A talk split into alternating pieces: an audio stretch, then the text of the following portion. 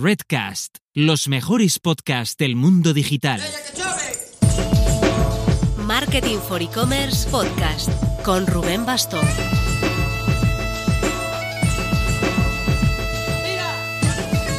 Hola marketers, el pasado jueves celebramos la gala final de los e-commerce Awards 2020.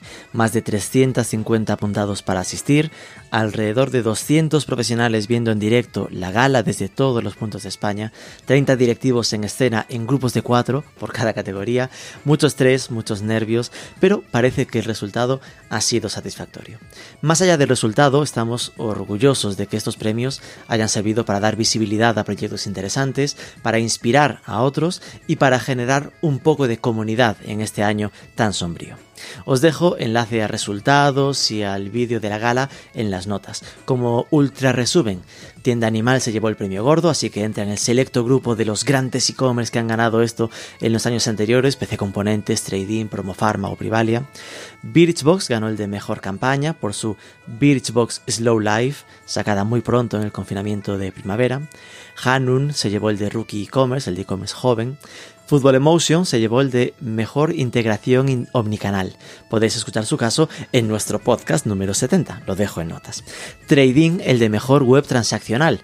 Ah, también podéis escuchar su, a su CEO David Martín en el podcast número 59.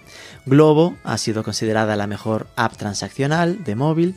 Mi tienda de arte, un proyecto muy chulo de conversión de tienda tradicional a pelotazo digital, el de mejor estrategia de internacionalización. Masaldos.com, el de Mejor Estrategia Marketplaces, y Champa, eh, Juan Pablo Alberca de Santa Fixi, el de Directivo del Año. Íntimamente súper orgulloso de estos dos, pues junto con Valentín Hernández de Costa Cruceros, los tres estuvieron echándome un cable con unos webinars semanales que montábamos para ayudar en los tiempos del confinamiento de primavera. Por supuesto, por si alguien tiene dudas, yo ni influí ni ni siquiera voté en estos premios. Nada, que ha sido mucho trabajo, pero nos ha dejado un regusto muy agradable y nuestra idea es repetir el año que viene. Ya tenemos algunas ideas para intentar mejorarlo en lo posible. Ahora toca ponerse al día en el email que me llevará unas buenas horas y el siguiente reto, el día del podcast como negocio. Eh, esto lo celebramos con Redcast el 25 de noviembre y está pillando una pinta antológica con confirmados como Joan Boluda, Antonio Runa de la órbita de Endor, Emilio Cano de Emilcar, Alex Barredo de Mixio o María Jesús Espinosa de Podium Podcast. Os dejo enlace en notas. Nosotros haremos una mesa centrada en podcast de marca a públicos B2C, a público final. Y tendré conmigo a Inés Arroyo de la AGAM, a Elena Fernández de Colchón Morfeo y a Fernando Morales de BBVA, los tres con experiencias en marcha de podcast de este estilo.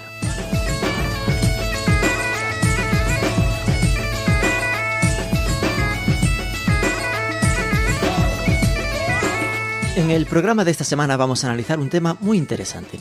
¿Es posible que no existan los gastos de envío en los e-commerce?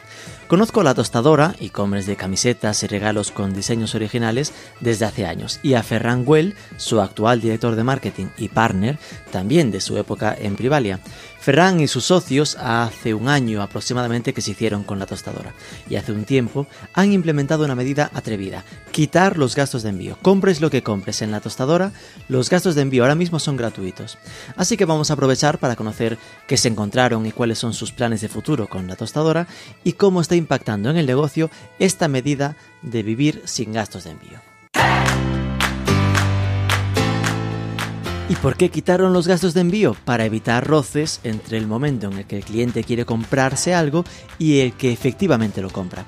¿Y cuál es otro de esos stoppers? Pues tener que pagar de golpe miles o cientos de euros. Por esto los e-commerce deben tener siempre una alternativa de pagos a plazos, como la de Aplázame, que sin salirse en ningún momento de la web, de forma transparente e inmediata, les permite pagar sus compras en cantidades más asumibles. Tienes toda la info en aplázame.com.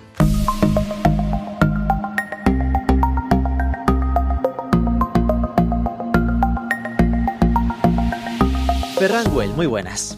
Buenas tardes, Rubén. Es que nunca digo el tardes o mañanas porque uno nunca sabe a qué hora te van a escuchar. Vale, bueno. A ver, Ferran. Decimos la verdad, que es, que es, es, por la mañana. no. Es, es que mentiroso. eh, veo en tu, en tu LinkedIn cotillando, ¿no? Aquí un poco po por entrar, que hay como dos saltos grandes en tu trayectoria. Eh, estuviste siete años en Telefónica y de ahí saltaste a Privalia, cuando Privalia era, estaba prácticamente en pañales, no tanto, ¿no? Pero era 2009, aún, aún no era lo que hoy es. Y después de 10 años en Privalia, siendo ya CMO de una gran empresa internacional, saltas a la tostadora.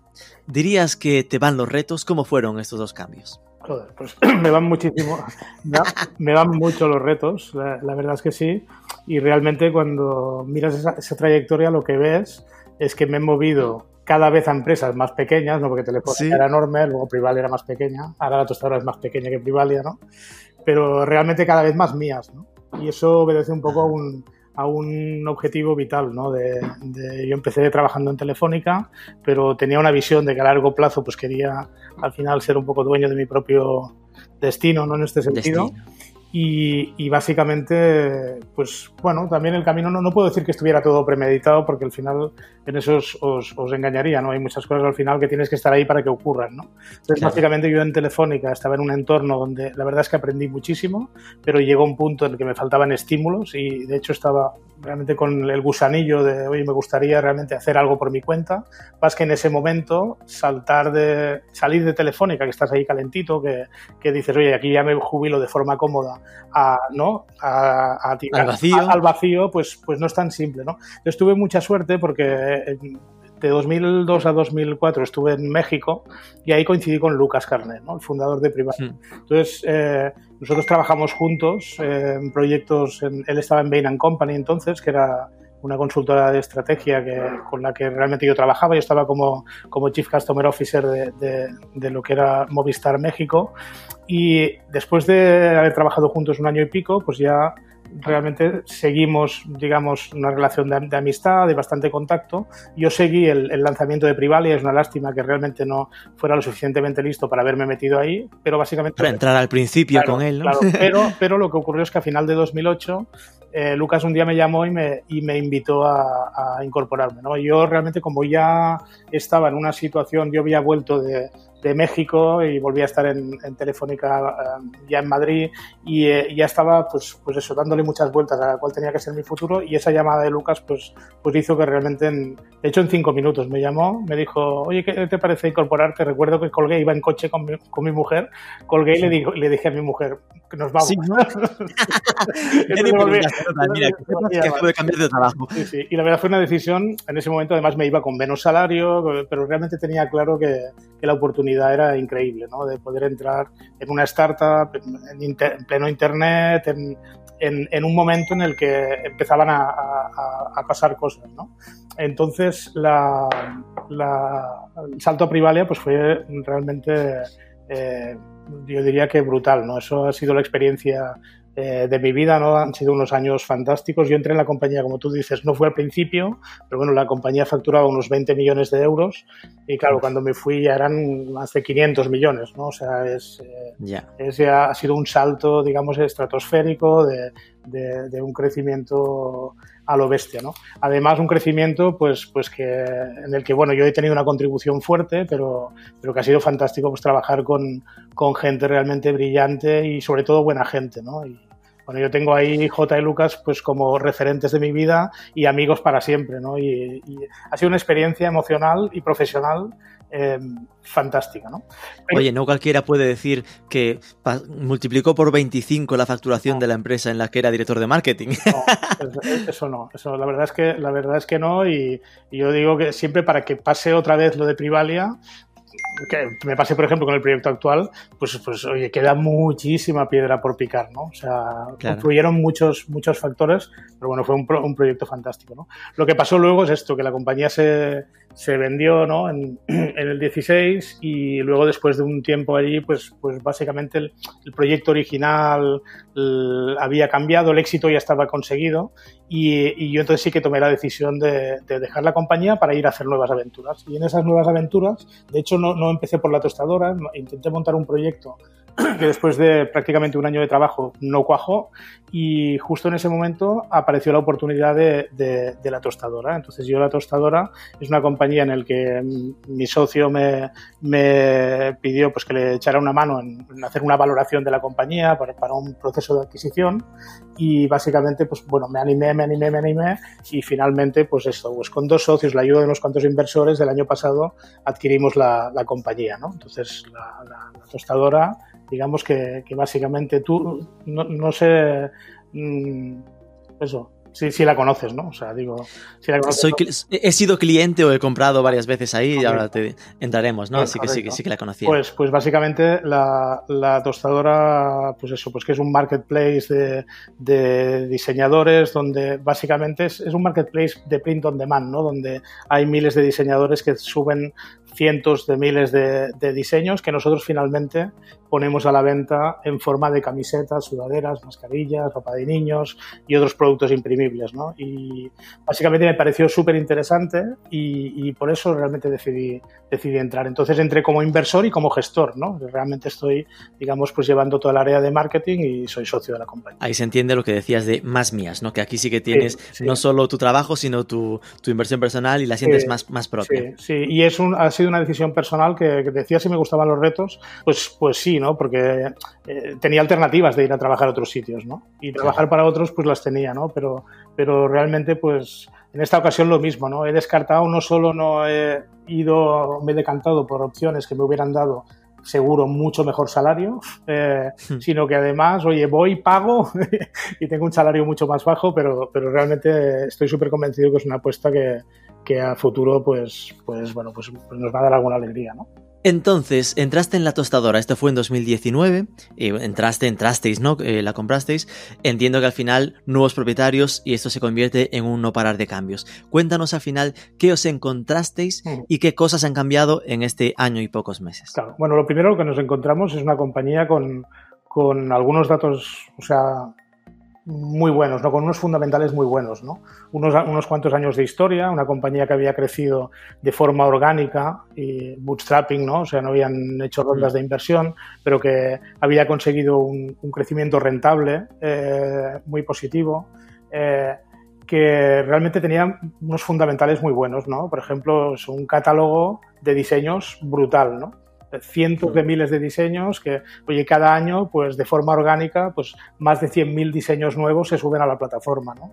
O un SEO increíble en, en, la, en, lo que sería el directorio de camisetas, eh, la posición de la tostadora es francamente buena en España, ¿no? Es, es realmente es, es, es, una de las compañías top en, en posicionamiento SEO, ¿no? Entonces, ese catálogo tan brutal, pues da, digamos, un acceso a, a, a todo un long tail que es realmente súper interesante, ¿no? Luego es una compañía, pues, que tenía, pues, un proceso de producción que muy efectivo y de calidad y que funcionaba súper bien. Una cosa que a mí que a mí me encanta, eso también ocurría un poco en Privalia de algún modo, ¿no? Es que la compañía realmente trabaja sin stock, ¿no? Es una compañía que no tenemos un billón de camisetas en el almacén. Nosotros tenemos camisetas que luego imprimimos, ¿no? Pero eso claro. nos permite tener un billón de camisetas distintas, pero no tener el, el problema que supone eh, de gestión de stock, ¿no? Con lo cual realmente eh, no tenía stock. Y luego una cosa muy importante es que realmente la, la, percepción de que los clientes estaban contentos con el producto, con el servicio.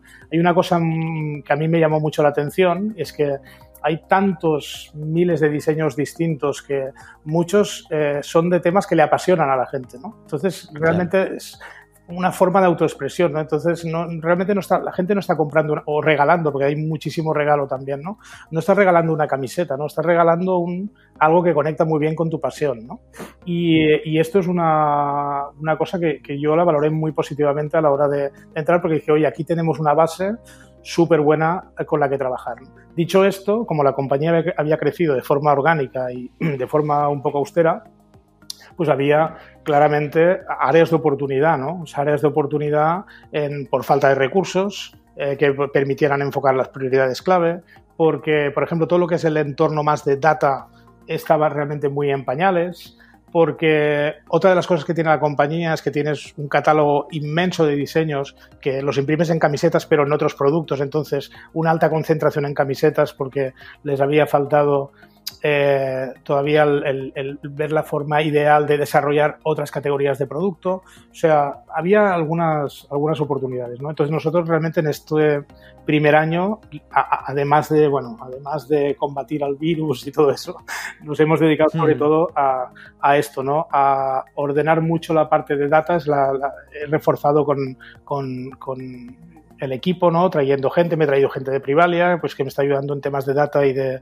performance. Eh, hemos fichado un data scientist, hemos fichado un servicio también de SEO con un implant y tenemos el, SEO, que es una, una, digamos, actividad fundamental de la compañía, pues ahora tiene un nivel de dedicación mucho mayor. Entonces lo que hemos hecho es aplicar muchos cambios sobre lo, lo que había, pero bueno, poniendo un poco ese sentido común, ¿no? De, por dónde queremos empezar. Lo que queremos, primero de todo, empezar era a, trabajar bien los datos, ¿no? Porque es tan enorme el catálogo que hay muchísima oportunidad escondida ahí. Entonces necesitamos... De, esto que me decías, yo eh, en mi nota estaba apuntando, vale, está privalizando la empresa en lo que tiene que ver con, lo de la data, ¿no? En plan, de, de repente eh, ser tan, tan orientado a los datos como siempre ha sido Privalia, que la verdad siempre me ha, le ha admirado por esto, ¿no? Por lo orientados a performance y lo bien que estaba todo medido. Sí. En lo de falta de recursos, ¿eso suena a, internacionalización? bueno, no, realmente en falta de recursos, sobre todo suena a a que, a que el equipo, como la compañía había crecido de una forma bastante austera, a nivel equipo, o sea, pues, pues faltan, faltan manos, ¿no? Para atacar. Ah, vale, vale. Faltan manos para atacar los temas, ¿no? No, tema de internalización tiene también, tiene que ver, nosotros ya estamos en internacional, de hecho. De hecho, ahora mismo la tostadora, el 30% de, de la venta se hace fuera, ¿no? Principalmente es Francia el principal mercado, el segundo es Italia, luego algo Inglaterra y luego de hecho está abierto a muchos más países, pero básicamente ahí las ventas no son eh, significativas, ¿no?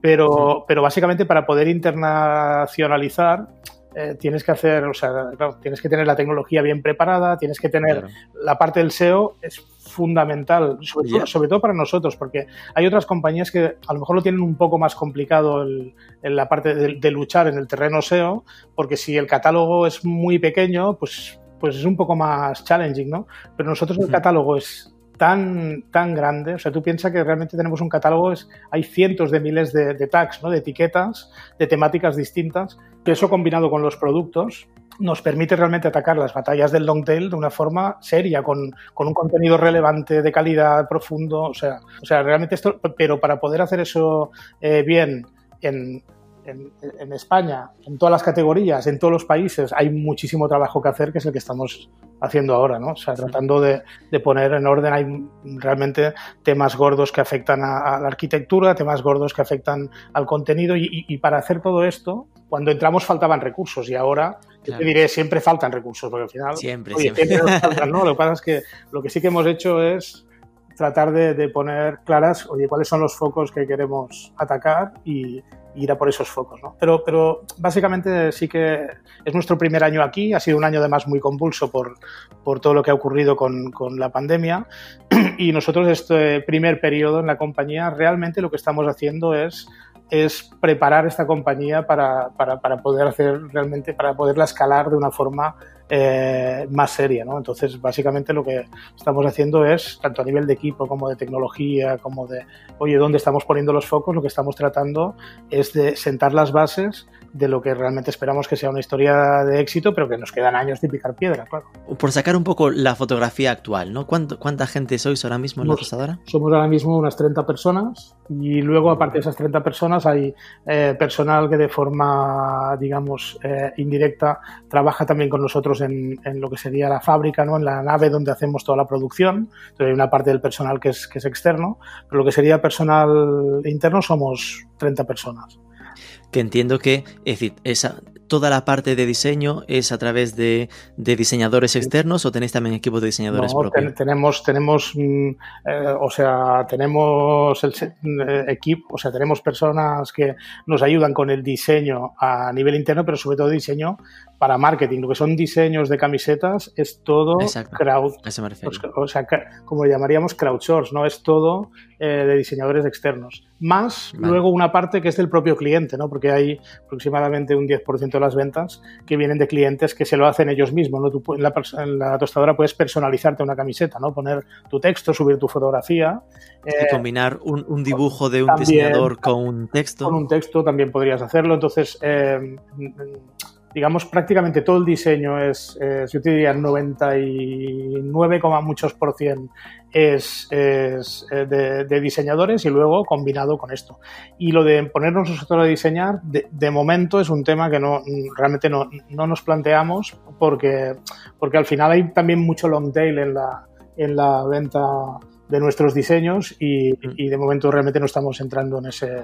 No, y seguramente no sea de, las, no. de las batallas que necesitéis lidiar, no, Si ahora mismo ya tenéis contenidos creados naturalmente por la gente. Y cuenta, cuenta que es eso, que es que al final es, hay miles de nuevos diseños cada semana, ¿no? Y, entonces realmente, luego lo que sí hay un reto fuerte de cómo presento esa información, ¿no? Eso te iba a decir, estaba más adelante, pero a mí muchas veces lo que me frustra un poco es que, claro, hay tanto material que el problema a veces está en que te encuentres demasiado, ¿no? No sé cómo decirlo. Demasiados que igual no cumplen un requisito mínimo o que no te emocionen o no te atraigan del todo. Claro, mira, ahí, eh, en eso tienes toda la razón. Realmente el catálogo tiene, por un lado, tiene un un efecto muy positivo en el, sobre el posicionamiento orgánico. ¿no? Esto es, es, un, es algo que no hay, no hay duda y realmente como viene tráfico de ese posicionamiento orgánico muy de, nicho, eh, ese tráfico que llega ya a una, a una iba a decir? landing, ¿no? Una página de La PLP, una, sí, una landing de, de, yo que sé, camisetas de una temática muy concreta, em, verán, verán un contenido pues muy curado, ¿no? Porque al final allí verán un contenido de, oye, estoy buscando esta temática y veo esto. Eh, si voy al buscador de la tostadora, lo mismo, la experiencia en el buscador, realmente si busco cualquier eh, tema que me apasione, pues voy a ver allí, voy a ver eh, ya curado, no voy a ver un millón de diseños, voy a ver los mil, dos mil, tres mil, trescientos, dependiendo de la temática, eh, y además voy a ver sugerencias de otros temas relacionados y, entonces puedo hacer una navegación mucho más dirigida. ¿no? Y de hecho la experiencia con el buscador, a la, que le hemos dedicado muchísimo esfuerzo este año y a mejorar todos los algoritmos de búsqueda, pues, pues realmente sí te indica claramente que, en el momento en que un cliente es, em, se, expone, digamos, a, a ver una parte concreta del catálogo que le interesa, realmente la, tasa de conversión es altísima, altísima, o sea, ahí, porque tenemos muchísimo producto muy, muy, pero que muy específico, ¿no? Entonces, el, gran reto viene cuando tú tienes una landing principal, ¿no? De quiero ver camisetas, o quiero ver sudaderas, o quiero ver mascarillas, o quiero ver no sé qué, claro, allí llegas y está ordenado el más popular y ahí, pues claro, la primera página ves 70 y es que detrás hay cientos de miles, ¿no? Entonces, el cómo... Eh, se ordena esto, pues esto es, un reto en el que estamos ahora mismo trabajando, ¿no? Básicamente, en una primera, en un primer estadio estamos trabajando esto a, realmente garantizar que el algoritmo que ordena los resultados lo, lo, o sea, realmente está bien ajustado para presentar realmente algo que sea relevante para todo un colectivo de usuarios y en el futuro, pero todavía no estamos ahí, entraremos a hacer eso todavía más personalizado, ¿no? que dependiendo, dependiendo un poco de tus primeras interacciones, pues que ya te vayamos guiando de una forma mejor. Pero en cualquier caso, es un reto, eh, es un reto bestia, sí, sí. O sea, hay cientos de miles, es un reto muy bestia. Ahí entraremos más adelante. Seguimos con la foto inicial. Eh, decías que saltaste a Privalia cuando tenía 20 millones de euros de facturación. Eh, ¿Cuál es a día de hoy o, los últimos datos 2019 de facturación de la tostadora? ahora mismo, nosotros este año cerraremos por encima de los 7 millones de euros. Es otra magnitud. Y eh, sobre 7, 7 millones y pico cerraremos este año y el año pasado para saber cómo, cómo ha significado que, entraseis. El, año, el año pasado cerramos sobre los 6 millones. Ah, vale, vale, ya está mejorando. sabiendo todos que este año es el año loco que no vale comparar. Este, Año, este año, te, te, cuento, nosotros este año, de, hecho empezamos enero bien, luego febrero ya, la tercera semana de febrero uh, se empezó a, a, digamos, a desacelerar un poco y marzo, realmente para nosotros, marzo fue un impacto negativo. O sea, yo a la gente decía, es que todo el mundo compra en Internet. Bueno, estarán comprando papel de váter y tecnología, pero camisetas no. Marzo, marzo, fue el mes del shock. Marzo fue un shock muy fuerte, ¿no? Entonces nosotros marzo fue un mes, eh, o sea, realmente, eh, o sea, lo recuerdo con mucha emoción. O sea, fue, fue, un mes eh, duro. La verdad es que luego abril empezamos ya a hacer catch up con los datos del año anterior y a partir de mayo hemos estado creciendo, en España hemos estado creciendo por encima del 30%. Entonces, la, la, cosa es que, es que sí que los primeros, los primeros digamos, eh, eh, semanas del COVID fueron, fueron realmente un, fueron un drama. Un drama ¿Y se está sosteniendo eso? Es decir, a día de hoy, estos meses, se está manteniendo. Hasta septiembre hemos crecido muy bien. Hasta septiembre hemos crecido eh, muy bien, la verdad es que muy bien. Y ahora en octubre, a lo mejor no tan alegre como septiembre, pero bueno, seguimos, seguimos creciendo, pero no tan alegre como octubre, pero, pero seguimos creciendo. de esos datos clave que se hablan de, de los e-commerce, ¿no? El tema de eh, ratio de conversión medio en la web, en, en, en, qué está en vuestro sector? Claro, nosotros ahora estamos en dos y pico por cien. Ah, qué guay. Esto contando con que... Ahora mismo, eh, los últimos seis meses, desde, desde que salimos de, de, lo que fue el COVID, estamos en 2,3, 2,4% de conversión.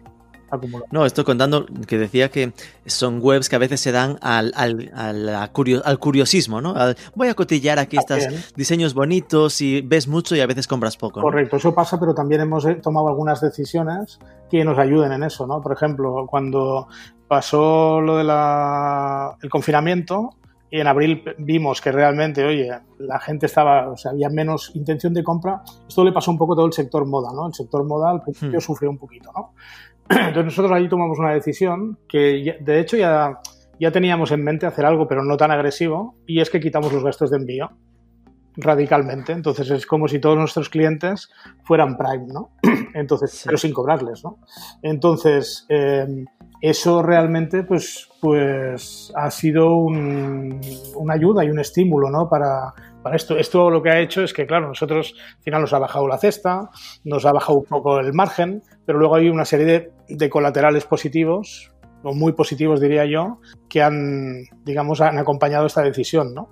Y, y entonces, pues bueno, nosotros lo que hemos tenido súper claro y esto te diría como estrategia de la compañía, es con el tema del COVID, con la situación que ha habido, sabiendo que a priori el mercado digital eh, deberá expandirse, ¿no? Y pues que habrá más gente que se, que, se meta a comprar online y pues que básicamente lo que necesitamos en estos momentos es, o sea, una política de orientación al cliente total, ¿no? Es en ese modelo un poco más expansivo, tratar de buscar que el cliente, oye, no tenga barreras de compra, ¿no?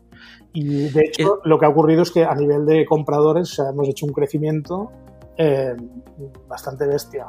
Esto me flipó. De hecho, es algo que obviamente contaba con preguntarte, ¿no? Que ahora tú entras en latostadora.com y aparece envío gratis desde un artículo. Es, y más abajo destacado, envío gratis y mínimo. en plan, que te quede claro que puedes comprarte lo que quieras, pero claro, eso significa que, por ejemplo, te puedes ir a mascarillas y comprarte una mascarilla de 15 euros Correcto. sin gastos de envío. Correcto. Sí, sí. Y esto, eh, por, porque claro, decías, eh, ¿cuál era la cesta media pre y cuál fue post, ¿no? Después de este cambio. Sí, la cesta bueno, nosotros tenemos una cesta media, pues eso, de unos 35 euros y estábamos cobrando unos 5, estamos ahora en 31, 32 euros aproximadamente. Ha habido un, una bajada, sí, hemos tenido una bajada de tipo un 10%, 12% la cesta. Pero que bueno, pero fíjate, una cesta media del de 30 euros en un e-commerce de camisetas uh -huh. no me parece preocupante, fíjate. Eh, es decir, lo veo bien. El riesgo estaría en que de repente eh, se, se quedase en que la gente va comprando camiseta no, a camiseta, ¿no? No, porque nosotros, no, no, sí, sí, si solo hubiera una, o si solo compraran de una en una, pues claro, sería... Te mata. Entonces sería bastante más complicado, sí, sería bastante más complicado. Hay muchas compras de una sola, lo que pasa es que nosotros también contamos en un tema y es, eh, nosotros ahora mismo la política de, atención al cliente es súper friendly, ¿no? Entonces, si te vas a ver vas a buscar opiniones de la tostadora, verás que realmente los clientes están muy contentos con la experiencia, muy contentos con los diseños, muy contentos si tengo un problema, llamo atención al cliente, me lo soluciona. Y eh, entonces para mí es fundamental que, que realmente los clientes puedan probar. Entonces, si quieren probar con solo una camiseta, pues yo prácticamente en esa venta pues, pues gano muchísimo menos, pero, pero es súper importante que puedan probar. ¿no? Y entonces nosotros le hemos dado muchísima importancia a esto. Y cuando hablamos de, gastos de envío, sí que es verdad que la, gente tiende a ver, joder, es que pierdo margen. Bueno, claro, pierdo margen, pero esto no estamos solo en una batalla del margen aquí.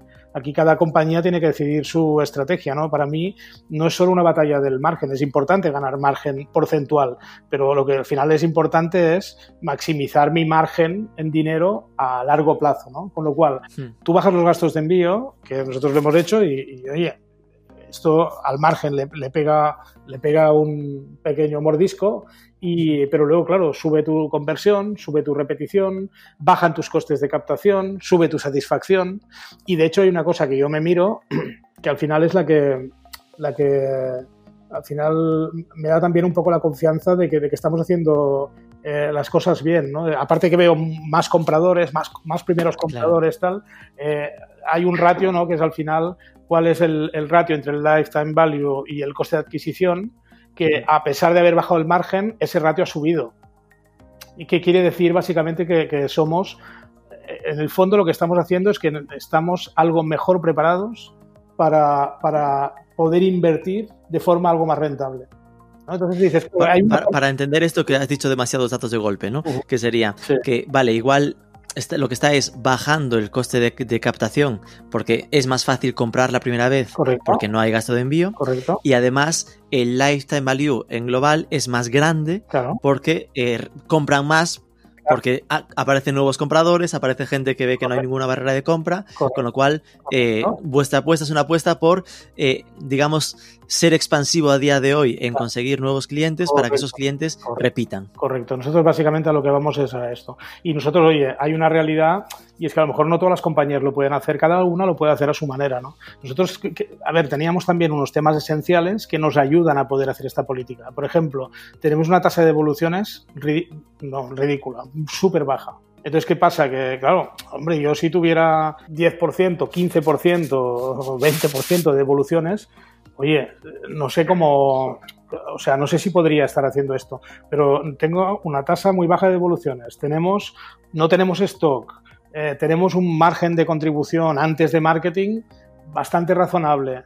Con lo cual, al final, nuestra opción ha sido vamos a ganar un poco menos hoy para ganar más mañana. Esta ha sido un poco la, la apuesta que... Sí, entiendo que lo interesante aquí es que uno lee entre líneas y con un bastante interesante se entiende que al final el, coste del producto en sí, de la camiseta, es muy bajo, de que eh, seguramente, claro, no sé cómo es el reparto con, los diseñadores, pero ¿cómo es el reparto con diseñadores? Los mira, los, los diseñadores normalmente, eh, esto funciona así, tú en la tostadora puedes abrir una tienda tú te abres una tienda, ¿no? Y esa tienda, digamos, es gratis, ¿no? Y entonces nosotros al final de cada producto, nosotros te damos un precio base y sobre ese precio base tú como diseñador le pones un markup, ¿no? Y entonces los diseñadores pues le meten un 20, 25%, algunos más, otros un poco menos, pero más o menos el markup que le meten al, al, al producto. Es decir, ellos tienen un fijo, digamos, o un mínimo sobre el precio que vosotros ya marcáis de cada camiseta mínimo 19 euros. Correcto. Y si quieren cobrar más, ya es todo para ellos. Es que es menos, pero sí, sí, sí, sí. Vale. Entonces, eso que me refería, que seguramente es, nos imaginamos que ese margen previo a marketing sea más del 50%. Es decir, que es algo que ayuda, ¿no? A que se puedan jugar cosas de ese estilo. Previo a marketing más del 50%, no, no. y... no, no, no, pero no está mal. No, te voy a dar el efecto, pero pero más de 50 tampoco. Bueno, me quedo en el 40. 50 de hostia, hostia, eso estaría muy bien. ¿eh? No, pero hay, hay, esa realidad que al final cada, cada, digamos, cada persona que vende en Internet, pues tiene que echar un poco esos números, ¿no? Porque es una combinación de muchas cosas. Al final es, eh, es que depende de la estrategia de cada compañía, ¿no? El poder hacerlo o no poder hacerlo, ¿no? Tú fíjate Amazon, ¿no? En su momento ellos lo hicieron hace muchos años y empezaron a forzar esto, forzar esto y, al principio pues, pues realmente Amazon pasó, pasó, mucho tiempo que no ganaba pasta prácticamente. Perdiendo, exacto, sí, sí. Y entonces al final dices, y, no es que queramos emular a Amazon, ¿eh? porque al final es otro tipo de negocio, pero al final es, depende de dónde tengas la vista puesta. Yo acabamos de entrar en, la compañía hace un año, para nosotros es un proyecto de largo plazo y para nosotros es un proyecto en el que realmente queremos escalar esta compañía a largo plazo y creemos que un tema fundamental es poder empezar por captar más base de clientes, ¿no? Entonces, eh, como esa barrera al final es, es, una barrera que a día de hoy pues, pues hace eso, que gente tome la decisión de no comprar, ¿no? Pues, pues lo que queremos es maximizar las oportunidades de que, de que, la gente nos compre, ¿no? Y nosotros paralelamente estamos mejorando muchísimas cosas y lo que esperamos es, es esto, es, es, que esto pues tenga sus frutos, ¿no? También te digo, al final es una política, nosotros llevamos desde el mes de abril no tenemos ahora mismo en mente cambiarla, pero tampoco te diré que nunca la vas a cambiar. Ya, ya, claro. Eh, ¿Cuál, era el precio mínimo para, tener gastos de envío gratis antes? Antes eran, eh, estuvo en, bueno, de hecho estuvo mucho tiempo en, tres unidades, o sea que eran casi 50 euros, y luego era desde los 35 aproximadamente. es decir, que al final te pedía dos camisetas. Claro, sí, sí. Y luego al final lo que pasa es que ahora, pues bueno, pues pues oye, hay gente que compra una, pero hay mucha gente que compra dos o compra tres. Entonces lo que hacemos también es ahí también un poco de juego con el tema de los, de los cupones de descuento, que ahí sí que los aplicamos a partir de, volumen, ¿no? Para conseguir, digamos, pues que la, que, los clientes compran algo más de unidad. Claro. Al final, el, el, esquema ahora mismo estaría, eh, si compras uno, te lo llevas a precio full price, gratis sin gasto de envío. Y te empiezo a mimar para aumentar el upselling. Ah, mira que si compras dos, 20% de descuento en todo. y esto, vamos, esto lo vamos alterando. Ahora tenemos una promoción de, a partir de dos, pero normalmente las hacemos a partir de tres.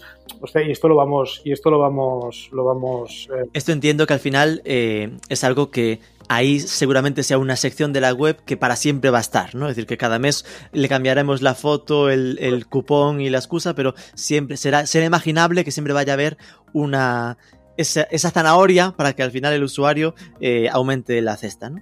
Pues no te puedo tampoco decir que siempre, que siempre. Bueno, no podemos decir nunca seguro, ¿no? Pero lo, lo, que te puedo decir es que la compañía cuando, cuando entramos realmente ya lleva una inercia fuerte y nosotros de momento estamos manteniendo esa inercia. luego, que desde abril que se quitan los gastos de envío, siempre ha habido una oferta de upselling. realmente no siempre, siempre, pero bastante. Bueno, dejas un descanso de una semana para que no se note. sí, sí, más, yo te diría más, hemos tenido más oferta que menos oferta, sí. Sí, sí. Pues, eh, a ver, yo que soy cliente, en plan de que al final he comprado, porque al final soy típico cliente de camisetas frikis de series y este tipo de historias, ¿no? Sí. Entonces, eh, de hecho, estoy grabando la entrevista, no se ve porque es solo audio, pero con camiseta de estos de bolas de dragón comprada eh, en la tostadora, ¿no? eh, ¿Qué me pasa? Esa experiencia que comentamos del tener un volumen de diseños tan grandes, que si te vas a, a mejores, ¿no? Como los populares y tal, pues ahí te aparecen los de siempre, porque son los más populares ya consolidados.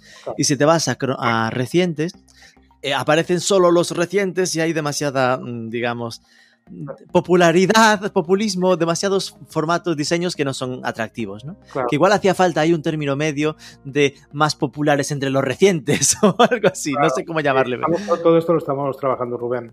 al final todo esto viene de que hay unos algoritmos que ya ordenan el producto de una forma. Al final, el, cómo ese algoritmo ordena el producto es súper importante porque tú al final tienes que, tienes que coger muchos puntos de datos de, oye, cuál es la la venta histórica, cuál es la, venta reciente, cuál es la... O sea, tienes que, combinar muchos efectos, ¿no? Y ahora estamos trabajando mucho en, en esto, ¿no? En, en, en, hacer realmente pues que, que, aflore más, porque sí, sí que pasaba históricamente que había un peso muy fuerte de la venta muy histórica y entonces eso hacía pues que a veces en los más populares es difícil que un nuevo que, un, que una secuele. fuerte se cuele, ¿no? entonces estamos ya pues, pues trabajando muchísimo en esto, en la, en la home también hay ahora también hemos puesto un banner donde puedes acceder directamente a las novedades, trabajamos con, banner, con varios banners en la home para que te permitan acceder a diferentes categorías para que realmente tengas la posibilidad pues de ver de ver más, ¿no? Pero es lo que hemos hablado antes del catálogo. Sí.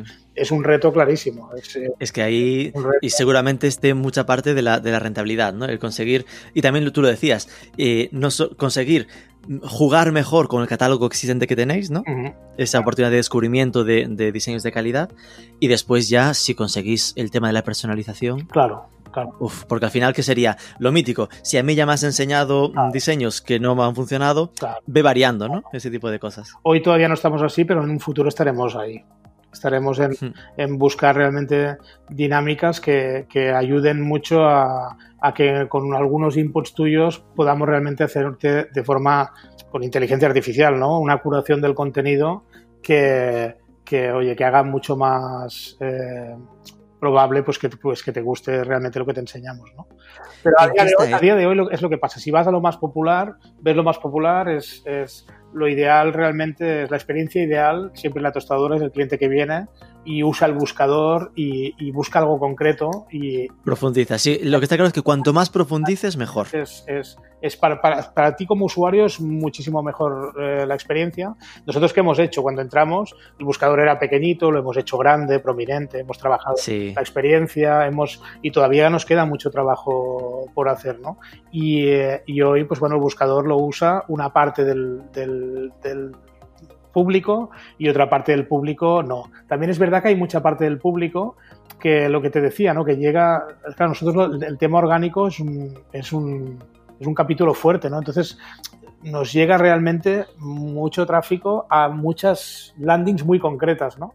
Y ahí el problema es menor. El, el- el problema es mayor cuanto más arriba estás en el funnel, ¿no? De no sé lo que Sí. quiero, quiero algo eh, genérico. Ahí el challenge es más fuerte para nosotros. A la que- Cuando es un tostadora, sorpréndeme. Uf, ahí. ahí, ahí cuesta un poco más, pero a futuro eh, eso también lo, lo seremos capaces de, mejorarlo y a lo mejor también tendremos, pues eso, pues sistemas de que a lo mejor tú al principio puedas solo hacer cuatro clics, ¿sabes? Visuales en, en cuatro imágenes y a partir de ahí te podamos eh, más o menos eh, cualificar pues para ya el siguiente contenido que te vamos a enseñar pues que sea muchísimo más probable que sea realmente el que, el que te guste. ¿no? Pero bueno, es como todo. De- Y además luego hay otro tema que dices, "Hostia, hay contenido que no me gusta, pero claro, hay otra cosa que tiene la tostadora es que, claro, tienen muchos tipos de públicos, ¿no? O sea, porque al final Claro. eh, bueno, tenemos siempre un público muy friki y tal, que, que eso es, es verdad que lo tenemos, pero hay muchísimo tipo de público con gustos muy distintos, ¿no? Entonces, claro, a veces dices, cuando nació un sapo, nació una sapa, ¿no? ¿En qué está hecho la tostadora? ¿El- ¿La web es un CMS propio o, o Es usáis.? propio, sí, sí. Es Con lo cual, el buscador también lo desarrolláis todo interno. Ahora esto interno, sí, sí. ¿Y os planteáis el tema de ir a un estándar o estáis contentos? De momento estamos contentos, pero a futuro veremos. A Futuro nunca, nunca se sabe, ¿no? Claro, todo a nivel, pues lo mismo que la plataforma, ¿no? Dices, oye, hoy es una plataforma propia. Y esto a futuro, eh, hay que ir a una nueva. Pues bueno, hay, hay que verlo. Yo si- siempre digo esto que, que, que no sé, co- conozco casos como el de Privalia, ¿no? Que al final dices, oye, era un desarrollo propio que, joder, llevó a la compañía a, a- Sí, sí, sí. a una burrada, ¿no? Y, y, y yo recuerdo, ¿no? Alguna época que se estuvo mirando de ir a una plataforma de, del top del mercado y tal, y ya, pero sí, es que esto te ha llevado hasta aquí, ¿no? O sea que eh, a mí el, de, de momento No, lo pensaba sobre todo cuando estábamos empezando a hablar de el trabajo que hay sobre el buscador o si empezamos a pensar en inteligencia artificial, que claro, si es desarrollo propio, al final te obliga a, a seguir con la línea del desarrollo propio, ¿no? Si te vas a un estándar, pues al final es más fácil encontrar estándares de mercado que te ayuden. de momento estamos más en el estamos más en el, en el propio y no te puedo decir si, si realmente pues eso pues si vamos a, Sí, normal, a normal. hacer un cambio no porque todavía estamos no que no nos lo hemos planteado vaya Lo que tiene, eh, yo siempre pensaba, ¿no? Es decir, que al final, eh, igual que he comprado una tostadora, confieso haber comprado en otros e-commerce de la competencia, ¿no? Es decir, que es como un sector en el que, como la gente más o menos, todo el mundo sabe su talla de camiseta, entre comillas, hay menos, menos aversión o hay menos riesgo cuando compras esto.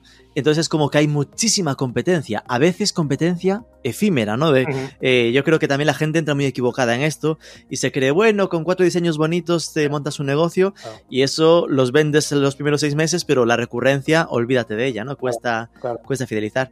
Entonces, bueno, primero preguntar, ¿a quién veis vosotros como vuestra principal competencia? Ah, no, no- te voy a dar nombres para que no, para que no tengas la, la tentación de, De ir a ponerlos, ¿no? de sernos infiel. No, lo que te puedo decir es que al final es, es completamente cierto, o sea, es un, es un vertical pues que está súper competido, ¿no? Y tienes desde competidores muy grandes, el más grande, que ya sabes quién es, Uno que empieza por A y acaba por N. Ese. hasta, pero bueno, ese es competidor y a veces no, porque nosotros también vendemos allí, ¿no? Pero bueno, eh, básicamente tienes desde esos muy grandes a, a otros más pequeños y tal. Nosotros realmente lo que, lo que sí tenemos cualquiera, es verdad que cualquiera puede hacer camisetas, ¿no? Pero, pero nosotros tenemos un asset que es muy difícil de copiar, que es el catálogo de diseños. Ya. Y entonces ese catálogo, o sea, copiar un catálogo de 800.000 diseños mm, o de un millón y que crece a este ritmo, eso no es tan evidente, ¿no? Entonces, claro, compañías que tengan ese catálogo, pues, pues mm, no hay tantas, ¿no? Entonces, claro, nosotros una posición de ventaja que tenemos es que, oye, para atacar el long tail, pues lo podemos atacar mejor que otros. Francamente, porque al final tenemos, pues esto, pues, pues un catálogo eh, eh, mucho más amplio. Y luego tenemos una cosa súper interesante, que nosotros al final, nuestro asset no son las camisetas, las camisetas son una anécdota, son los diseños. Entonces, eh, quiere decir que, que hoy vendo camisetas, pero claro, hemos empezado a vender mascarillas y podríamos estar vendiendo otros productos.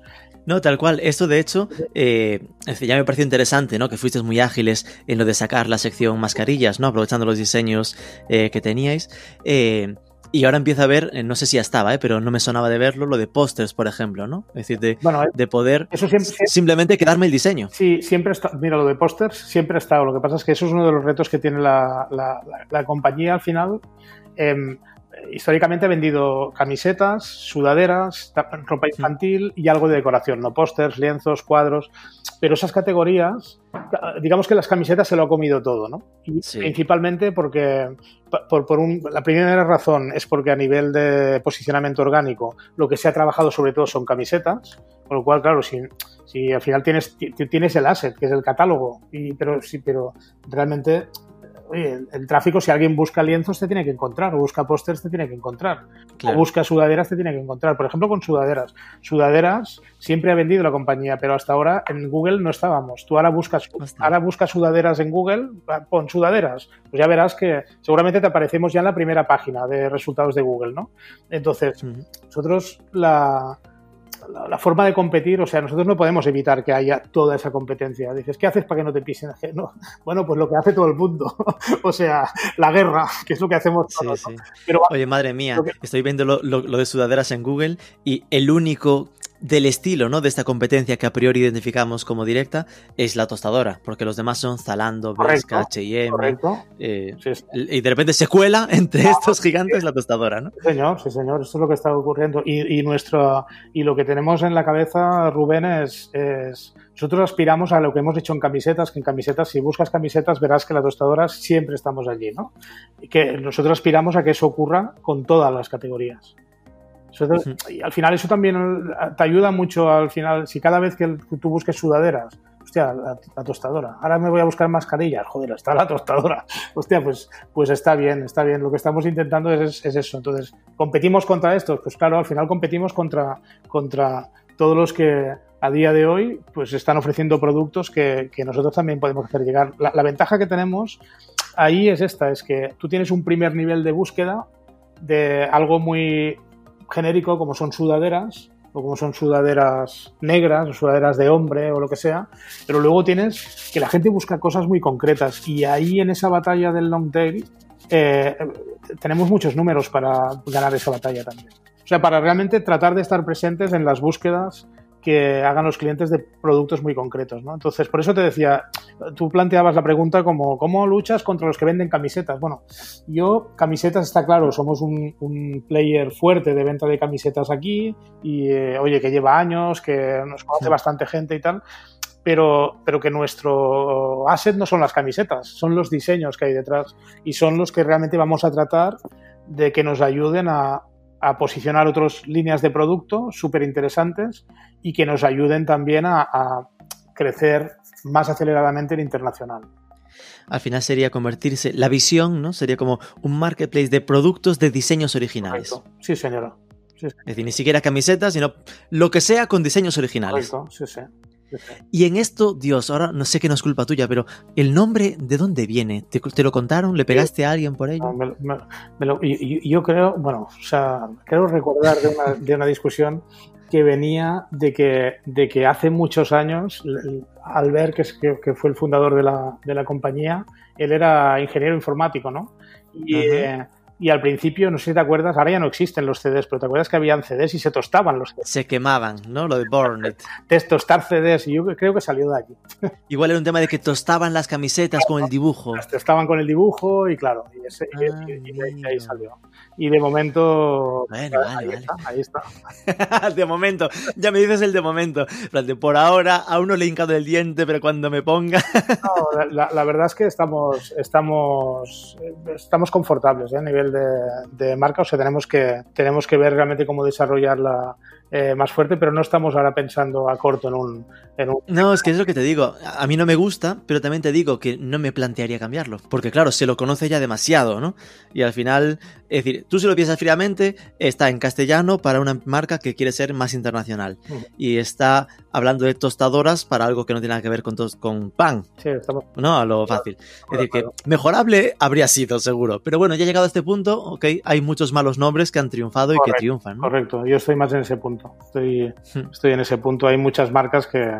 De hecho, ahora te pa- miras para atrás, Mercedes, Mercedes-Benz.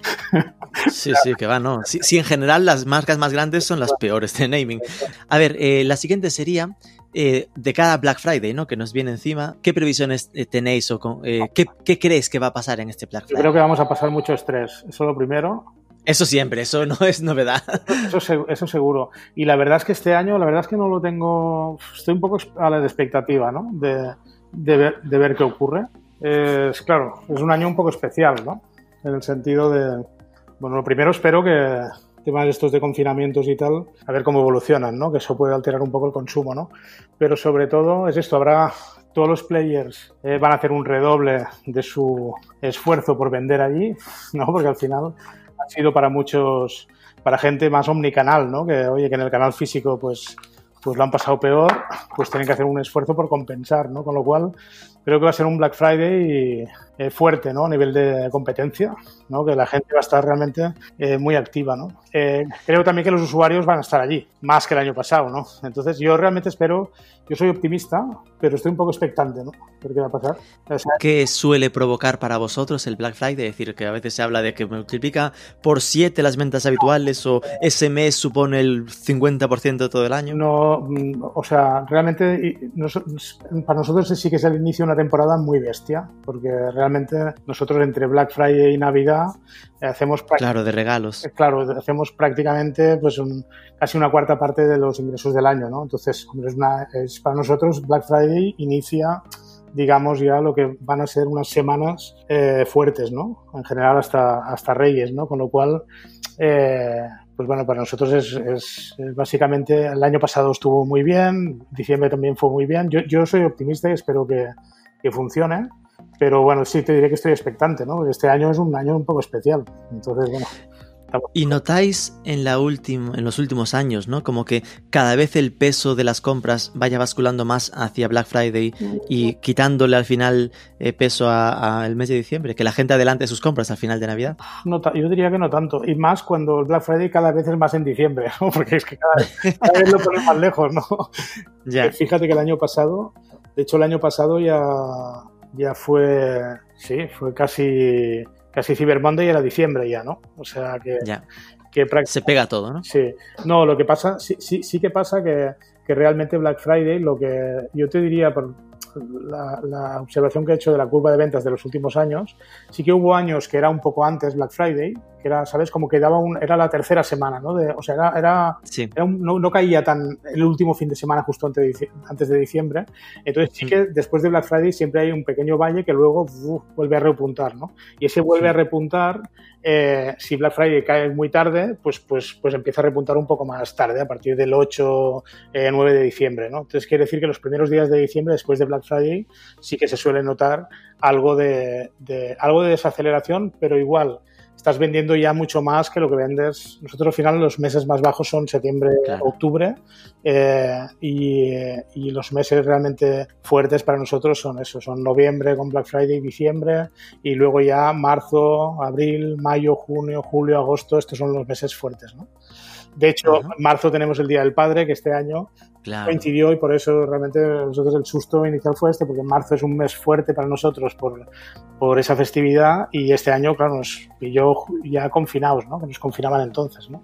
Es decir, un mes nor- na- tradicionalmente grande que de repente este año fue el infierno, ¿no? Sí, sí, sí, sí. Eso por eso nosotros al principio sí pasamos un poco más de tensión, pero luego estamos contentos porque ah, ah, hemos podido recuperarlo. Pero de cara a Black Friday yo espero que yo lo espero con, con optimismo. O sea, la verdad es que lo espero con optimismo, pero bueno, tenemos que ver este año qué, qué pasará. Va a ser interesante de ver. También es interesante ver qué, qué pasará estos próximos dos meses, ¿no? Porque ahora están, pues eso, ¿no? Que, que si cierran bares, que si cierran... Tenemos que, tenemos que entender exactamente a nivel del consumo cómo va. Yo lo que sí que, lo que, sí que espero, au- aunque potencialmente podría haber otro, otro eh, confinamiento, pero que no sea una cosa tan hardcore como la que ocurrió. Es que fíjate, yo creo que eh, un susto como el que se llevó a la gente en marzo, dudo mucho que se repita. Sí. Porque ahora ya estamos tan preavisados Claro. que hasta, es decir, que hasta en el caso ¿no? de que nos confinasen, ya sabemos afrontarlo, ¿no? Es decir, la gente ya sabe que al final eh, va a tener que seguir comprando y, y creo que la parte de e-commerce, como además, hasta ahora al menos, hombre, siempre puede haber sorpresas y la originalidad eh, eh, es muy creativa, ¿no? Y sabidos por dónde salen, pero hasta ahora e-commerce siempre ha sido parte esencial y nunca han cerrado nada de esto, ¿no? Entonces, en esa parte, Sí, sí. Yo, yo, no creo que vuelva a pasar. yo espero que no y, y realmente lo que te decía, ¿no? Que, que soy positivo y bueno, vamos a ver. Pero va a ser interesante porque este año está claro que, oye, gente que tenía todos los huevos puestos en la cesta de la calle, pues oye, según Hmm. cómo evolucione esto, pues los tendrá que meter todos en el digital. Y esto al final implica que, que también los clientes van a ir más al digital, ¿no? Entonces, va- vamos, va a ser interesante ver esta temporada. Hablemos un poco de marketing, que eh, hablamos al principio, ¿no? El tema de, de los costes de adquisición y tal, pero eh, por entrar un poquito a cómo trabajáis con la tostadora la parte de marketing, ya me queda claro que el SEO es fundamental. Y más allá del SEO, ¿qué tipo de acciones SEO, son las que mejores funcionan? Principalmente trabajamos canales de, o sea, todo lo que sería en torno de Google Ads, ¿no? De Search y Shopping, todo lo que sería publicidad básicamente en Facebook Ads y Instagram, etcétera, y todo lo que sería afiliados. Y de momento estamos principalmente enfocados aquí, ¿no? Entonces, en general, cosas que estamos haciendo, pues Search, por ejemplo, siempre se había, se había hecho la inversión sin mirar mucho la parte orgánica. Ahora estamos combinando muy bien para entender cuál es la canibalización y no. No sabes cómo, cuando, Hmm. cuando al final la gente busca camisetas de lo que sea y siempre te encuentra en primera posición, el hecho de que hagas advertising o no lo hagas, pues, pues depende, ¿no? O sea, tienes que jugar con... No, no, no lo puedes hacer, ni, ni, ni, puedes dejar de hacerlo completamente, por ejemplo, la parte de search, ni puedes hacerlo intensivamente, porque si ya estás bien posicionado en SEO, ¿no? Entonces, estamos jugando mucho en, en entender eso, cuánto canibaliza uno al, al otro.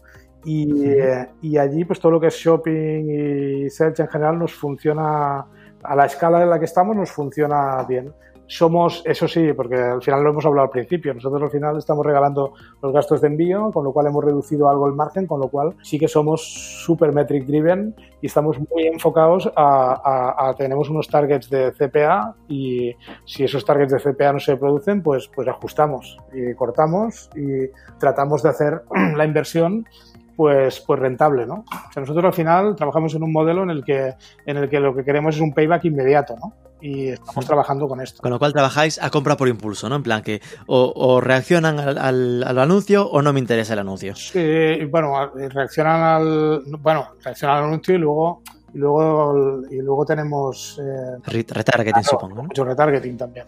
¿Vale? Pero sí, y básicamente lo que hacemos cuando la gente eh, viene al site, el retargeting también depende de las etapas del funnel, pues se hace de una, se estructura de una forma o de otra. Y, y, luego, como tenemos ese asset, que son ese catálogo de diseños tan amplio, pues bueno, pues tenemos, al final el rey, digamos, de, del advertising es el diseño, ¿no? Entonces jugamos mucho a, a, ver realmente, a, a, ver cuáles son las tipologías de diseños para unas tipologías de audiencias que más encajan, ¿no? Y estamos trabajando mucho ahí, pero ahí también estamos, estamos trabajando también súper intensos en, en mejorar esto. Claro, tenemos muchos productos, tú imagínate nuestro product feed, ¿no? Estamos trabajando mucho también en, en poder optimizar ese feed, en, o sea, yo te diría que, que, esto, en esos tres canales, muchas, muchas pruebas y eh, realmente lo que no rinde como tiene que rendir lo descartamos y ahora súper enfocados en, en ver las métricas y en entender realmente pues de qué forma podemos escalar esto sin que se nos vaya de, de de más del target de, de coste. ¿Alguna, ¿Alguna otra acción que hayáis probado y que no repitáis porque no os ha funcionado? Se me ocurre, por ejemplo, que influencers, ¿no? Siendo moda, por ejemplo, suele ser muy habitual. Te lo iba a decir, influencers, por ejemplo, es un campo que tenemos todavía, que hemos hecho alguna cosa, pero lo tenemos que explorar. No, no, no hemos entrado en ese juego a escala, ¿no? Entonces... Si, por ejemplo, en Francia tenemos acuerdos con un par o tres de youtubers que nos funcionan súper bien y aquí en España realmente es algo que históricamente no se ha potenciado mucho y que sabemos que además por el tipo de catálogo que tenemos, eh, que realmente cubre muchísimas temáticas, creemos realmente que hay un potencial fuerte, ¿no? Y es una de las, digamos, asignaturas pendientes que tenemos, ¿no? De, de, realmente escalar algo más esto, ¿no? De momento, de momento hemos estado más en el, en el performance más tradicional y todo lo que claro. es influencer estamos viendo cómo atacarlo. Y esto de los youtubers que dices que os funciona, es porque hacéis el que enseña la ¿sabes? Claro. Sale con la camiseta y pone el enlace en la descripción sí, o... Sí, sí, un, un youtuber que sale ahí contando de una temática y lleva una camiseta de esa temática y sí, sí, sí. Y al final es métrica a venta directa después de ver el vídeo. Sí, sí. ¿Y habéis hecho alguna vez campañas offline, rollo televisión no, o así? No, no hemos hecho campañas offline y realmente a, a, digamos, yo te diría que a corto o medio plazo de entrada no, no, está en el camino. No está en el camino. No, no, no porque queda mucho tema que me, mejorar en, en, la base, ¿no? Es que somos un poco sí. obsesionados con, con, eso, ¿no? De hostia, los cimientos tienen que estar súper, la base tiene que estar súper bien y a partir de ahí podemos escalar lo que sea, pero la base tiene que estar perfecta, ¿no? Entonces nosotros ahora, lo que te contaba, ¿no? Mucho esfuerzo a nivel de data, de, de tecnología, de, de, de, estar seguros de que realmente esa base la tenemos muy bien armada, ¿no? Entonces estamos principalmente en esto. Y el tema de televisión, ahora mismo lo tengo muy descartado muy a, lejos. a, muy lejos ese. Y de marketplaces me hablabas de Amazon. ¿Solo vendéis en Amazon o algo más? Solo en Amazon, solo en Amazon. Y la realidad es que que está casi casi que va que funciona solo porque prácticamente es un canal que todavía nos tenemos que sentar a, a ver qué queremos hacer a futuro. ¿Vale? Nosotros compramos una compañía que ya está vendiendo en Amazon y, ah, vale. y hay una parte de las ventas que, que, vienen de allí, pero de momento nos hemos enfocado mucho más a lo que es el core de la compañía, a la parte interna y, y esta parte de marketplaces, de plantearnos pues de qué forma vender mucho más o en otros marketplaces y tal.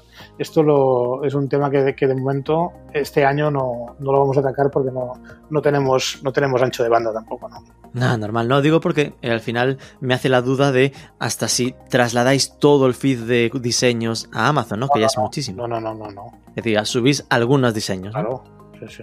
No, no. Pues esa es la otra, que al final, claro, nosotros nuestro asset es los diseños. Entonces tampoco no vamos, podemos ir regalando nuestro patrimonio a, los demás. Darle demasiada data a Amazon. Claro, entonces, no, en ningún caso nos hemos planteado que, que todos nuestros diseños estén, estén en otros sitios, ¿no?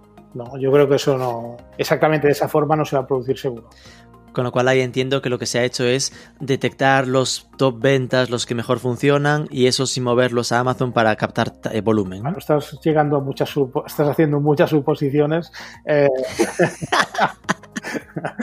básicamente, bueno, básicamente tenemos un feed de, de, productos subidos y tal, pero ahora mismo estamos un poco, tenemos un poco en stand-by subir producto nuevo hasta, okay. hasta tener claro exactamente cómo queremos ¿Cómo atacar? atacar? la estrategia de marketplaces. Y en internacionalización, por ahora, entiendo que Europa y casi orgánicamente, ¿no? Lo que os va llegando de países cercanos, eso... Tenemos, bueno, realmente en el, Francia, donde ya hay un desarrollo de la, de la, parte orgánica, también a través de influencers y también a nivel de, de inversión, o sea, en Francia se invertimos, en Italia estamos empezando test a nivel de PPC y, y en resto de mercados no, es todo puramente orgánico.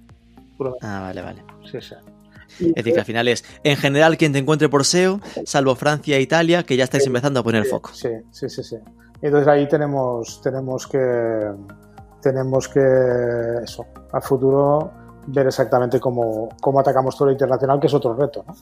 no, claro, es que al final, de verdad, yo como este sector me gusta un poco, ¿no? Por mi friquismo de camisetil, eh, un Red Bubble, que nadie me da caso, pero yo la tostadora lo veo ahí, ¿no? Ese tamaño de por qué solo está para España, cuando al final tiene diseños que podrían competir a nivel mundial en general. Totalmente, pero lo que te digo, por ejemplo, del SEO, que una de las cosas muy buenas que tenemos es al estar tan bien posicionados en camisetas, en SEO, en español, claro, tenemos un montón de tráfico de LATAM. Claro. Hoy, hoy es un tráfico, hoy es un tráfico que perdido. Hoy, hoy casi se pierde porque claro llega ¿no? un mexicano llega a la tostadora con lo ve en euros. Estos tíos tardan tres semanas en entregarme, me cobran. Me cobran mogollón. Claro, no le vamos a dar free shipping para mandar a México, ¿no? Ah, ahí no, ¿verdad?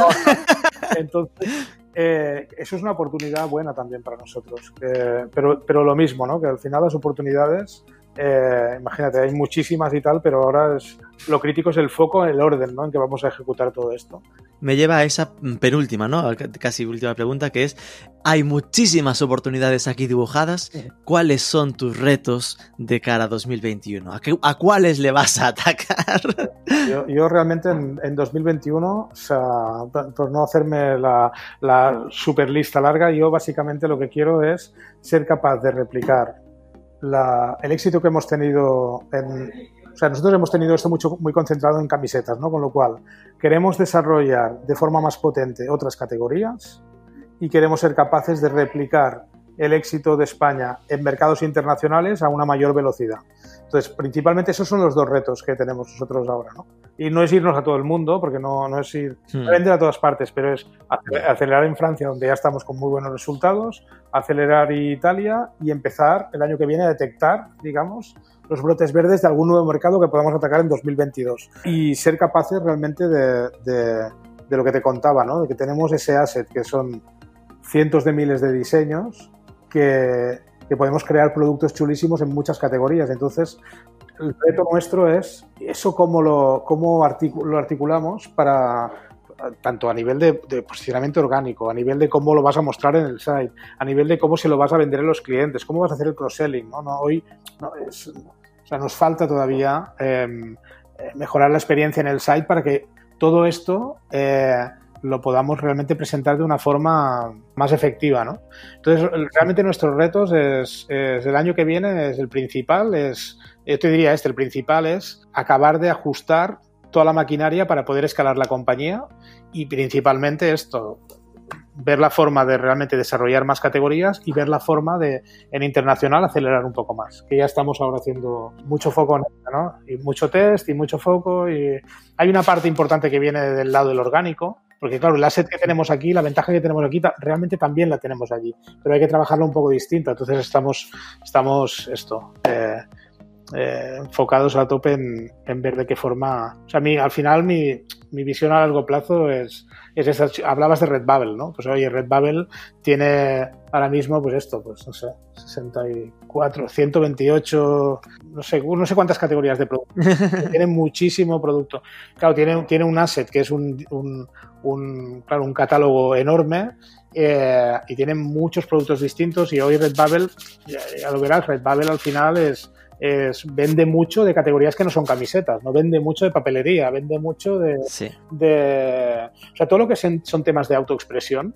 En el fondo es esto, ¿no? Porque por eso te decía al principio, es que muchos de estos diseños son temas de, de cosas que te apasionan, pero igual que te los vas a poner en una camiseta, es que los quieres en, en, una libreta, en la funda del móvil, en unos calcetines. El sticker, efectivamente, el sticker encima del laptop. Eh, en, o sea, realmente yo creo que hay, un potencial eh, eh, fuerte. Entonces, realmente nosotros lo que queremos es, es como grandes retos, es, es prepararnos para, para, poder presentar esa batalla, ¿no? Tanto en España, ampliando, digamos, eh, el impacto de las diferentes categorías que vendemos, como, como realmente ser capaces de acelerar en el extranjero de una forma más rápida. ¿no? Y esto implica al final para cubrir esos retos, pues implica pues eso, pues necesitamos más equipo, necesitamos más desarrollos, necesitamos eh, hacer muchas cosas. ¿no?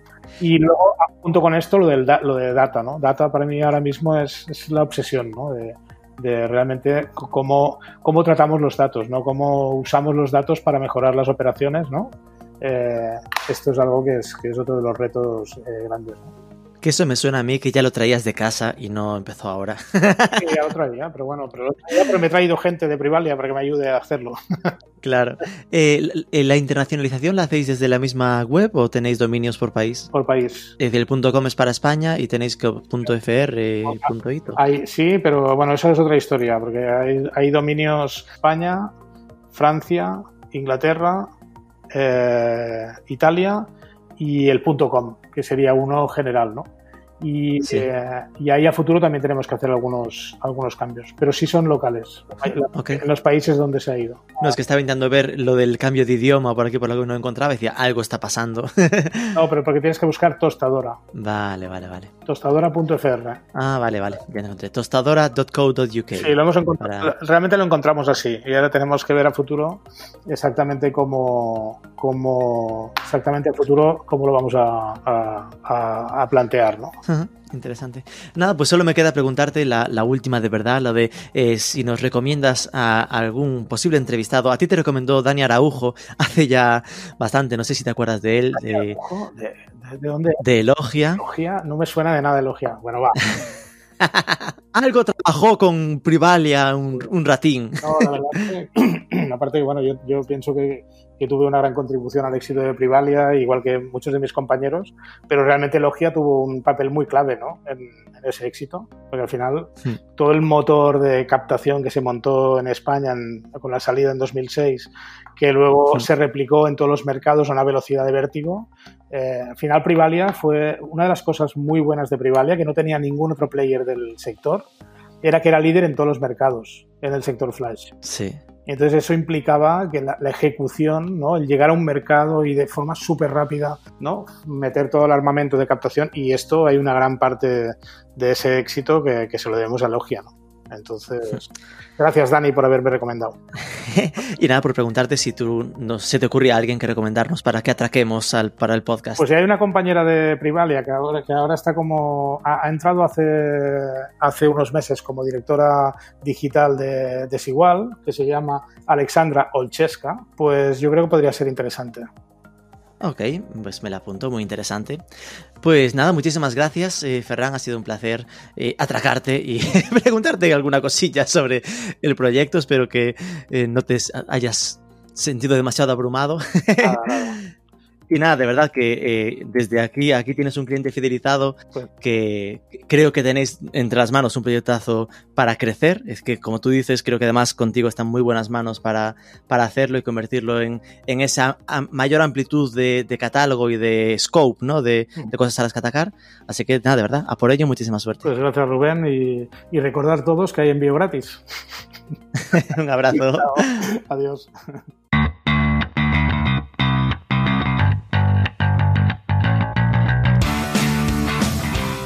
A mí personalmente me parece un sueño el no tener que estar sospechando cuál será la sorpresa de los gastos de envío en cada tienda online que aún no conozcas demasiado.